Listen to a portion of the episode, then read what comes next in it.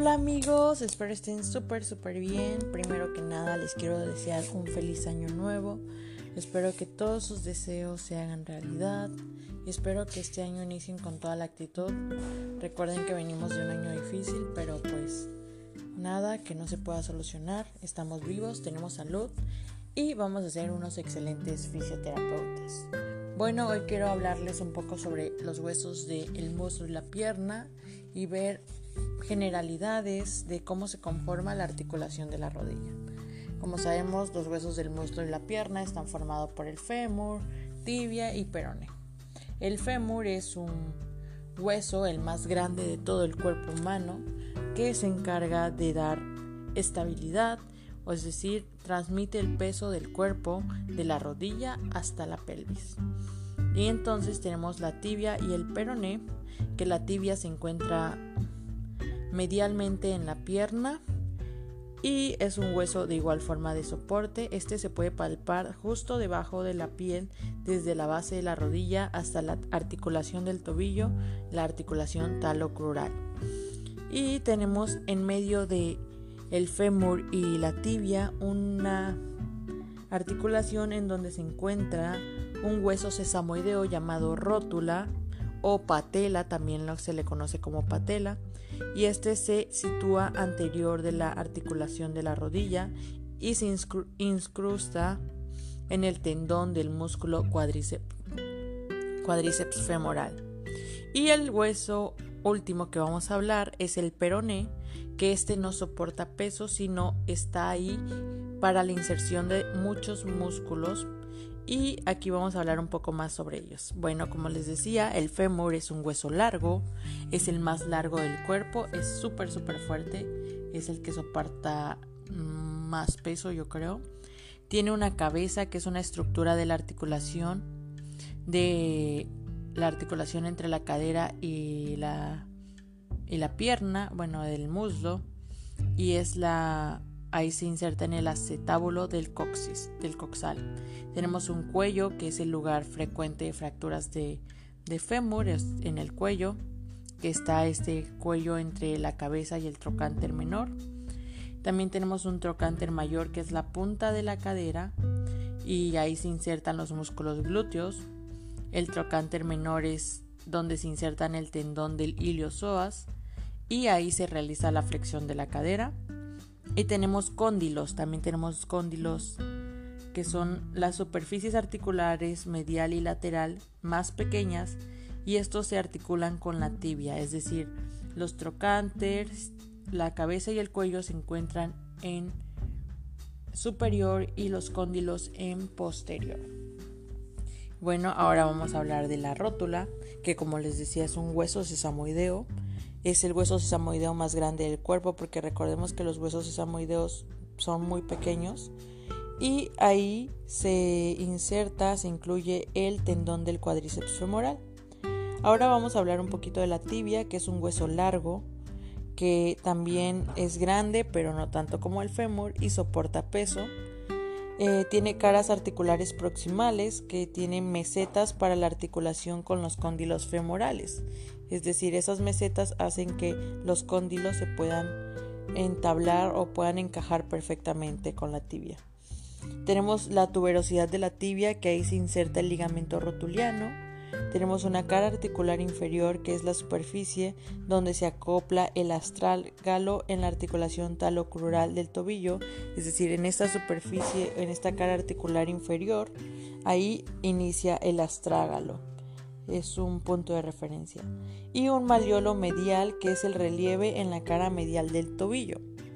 Bueno, y finalmente hablaremos del peroné, que es un hueso largo pero muy delgado. Se insertan músculos como el peroneo, el tibial y así sucesivamente. Y tenemos un cuello que es donde se inserta el nervio peroneo común. Es importante destacar que si se llega a dar una fractura a nivel del cuello del peroné, va a haber una lesión también al nivel del nervio. Bueno, eh, como les decía, las fracturas del fémur se producen principalmente en el cuello del fémur Dentro de la cápsula articular, las fracturas tibiales se presentan con mayor frecuencia en el cuerpo de la tibia que es donde es más estrecho, y puede ser también en el tercio distal del cuerpo del hueso. Y también tenemos que las fracturas del peroné son frecuentes en el maliolo lateral justo por encima de la articulación del tobillo en el lado lateral. Recordemos que el peroné está hacia lateral, es decir, hacia afuera, y, el, y la tibia hacia medial. Bueno, les digo esto sobre las fracturas porque nosotros vamos a estar trabajando con este tipo de lesiones y es importante identificar dónde se dan comúnmente. Bueno, ahora hablaremos un poco de la articulación de la rodilla, que es una articulación sinovial biaxial condilia y es una articulación muy sofisticada. ¿Por qué? Porque realiza flexión, extensión, deslizamiento y rotación medial. Cuando está flexionada realiza esta rotación medial y cuando está extendida se realiza una rotación sobre la tibia y entonces se tensan los ligamentos y se hace como un cierre en la rodilla. Esta articulación sinovial biaxial fémoro-rotuliana, porque es fémur rótula, es de tipo gínglimo y es responsable de la extensión de rodilla que se da por medio de los músculos cuádriceps femoral. Y bueno, vamos a hablar sobre esta articulación que tiene una cápsula articular que rodea los cóndilos femorales y tibiales a la rótula. Es una articulación fibrosa, en esta cápsula articular es fibrosa, delgada, permite flexión, extensión, deslizamiento y rotación medial. Bueno, también sabemos que en la articulación de la rodilla hay ligamentos extracapsulares e intracapsulares. Los extracapsulares hacen referencia a que están por fuera de la cápsula y en eso se encuentra el ligamento colateral tibial, que este se origina del epicóndilo medial del fémur al cóndilo medial de la tibia. Este se encarga de limitar la extensión y abducción de la pierna y se une al menisco medial. Tenemos también el ligamento colateral peroneo que va del el epicóndilo lateral del fémur a la cabeza del peroné. Como dice su nombre, colateral peroneo, cabeza del peroné. Este se encarga de limitar la extensión y abducción de la pierna y pasa sobre el tendón popliteo, es decir, el ligamento colateral tibial se encarga de la abducción y el colateral peroneo de la aducción. Luego tenemos el ligamento rotuliano que, como dice su nombre, se encuentra en la rótula hacia la tuberosidad de la tibia y este actúa en la extensión del tendón cuádriceps femoral.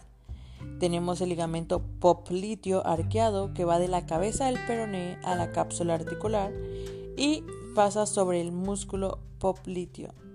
Tenemos finalmente entre los ligamentos extracapsulares el ligamento popliteo oblicuo que se encuentra del tendón del semimembranoso, del músculo semimembranoso, a la cara posterior de la rodilla. Y este limita la hiperextensión y rotación lateral, es decir, este hace o impide que nuestra rodilla tenga una extensión excesiva.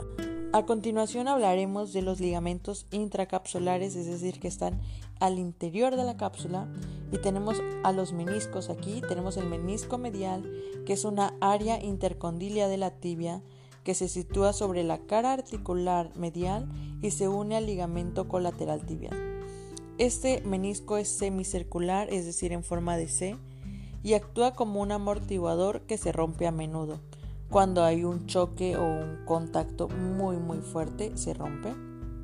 Quiero contarles que yo los tengo rotos los meniscos. Luego tenemos el menisco lateral, que es el área intercondilia de la tibia y se sitúa sobre la cara articular lateral. Es decir, uno está hacia medial y el otro está hacia lateral, pero los dos se complementan. El menisco lateral es más circular y pequeño que el menisco medial y de igual forma su acción es amortiguar, son como colchoncitos. Tenemos el ligamento cruzado anterior, que este se encuentra en el área intercondilia anterior de la tibia y va hacia el cóndilo lateral del fémur. Previene el deslizamiento posterior del fémur sobre la tibia y la rotura en la hiperextensión, es decir, cuando tú realizas una rotación o algo así, este limita la rodilla para que no se te desvíe. tenemos el ligamento cruzado posterior, que es el área intercondilia posterior de la tibia al cóndilo medial del fémur. Este previene el deslizamiento posterior,